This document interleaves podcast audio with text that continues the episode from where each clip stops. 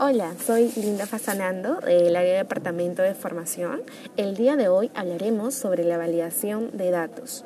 Debemos tener en cuenta que nosotros realizamos dos validaciones en nuestra llamada, que son cuando nos ingresa y cuando estamos por culminar, ya sea el resultado retenido o no retenido, que es cuando debemos hacer una grabación para dejar sin efecto la solicitud o cómo también proceder con dicha solicitud.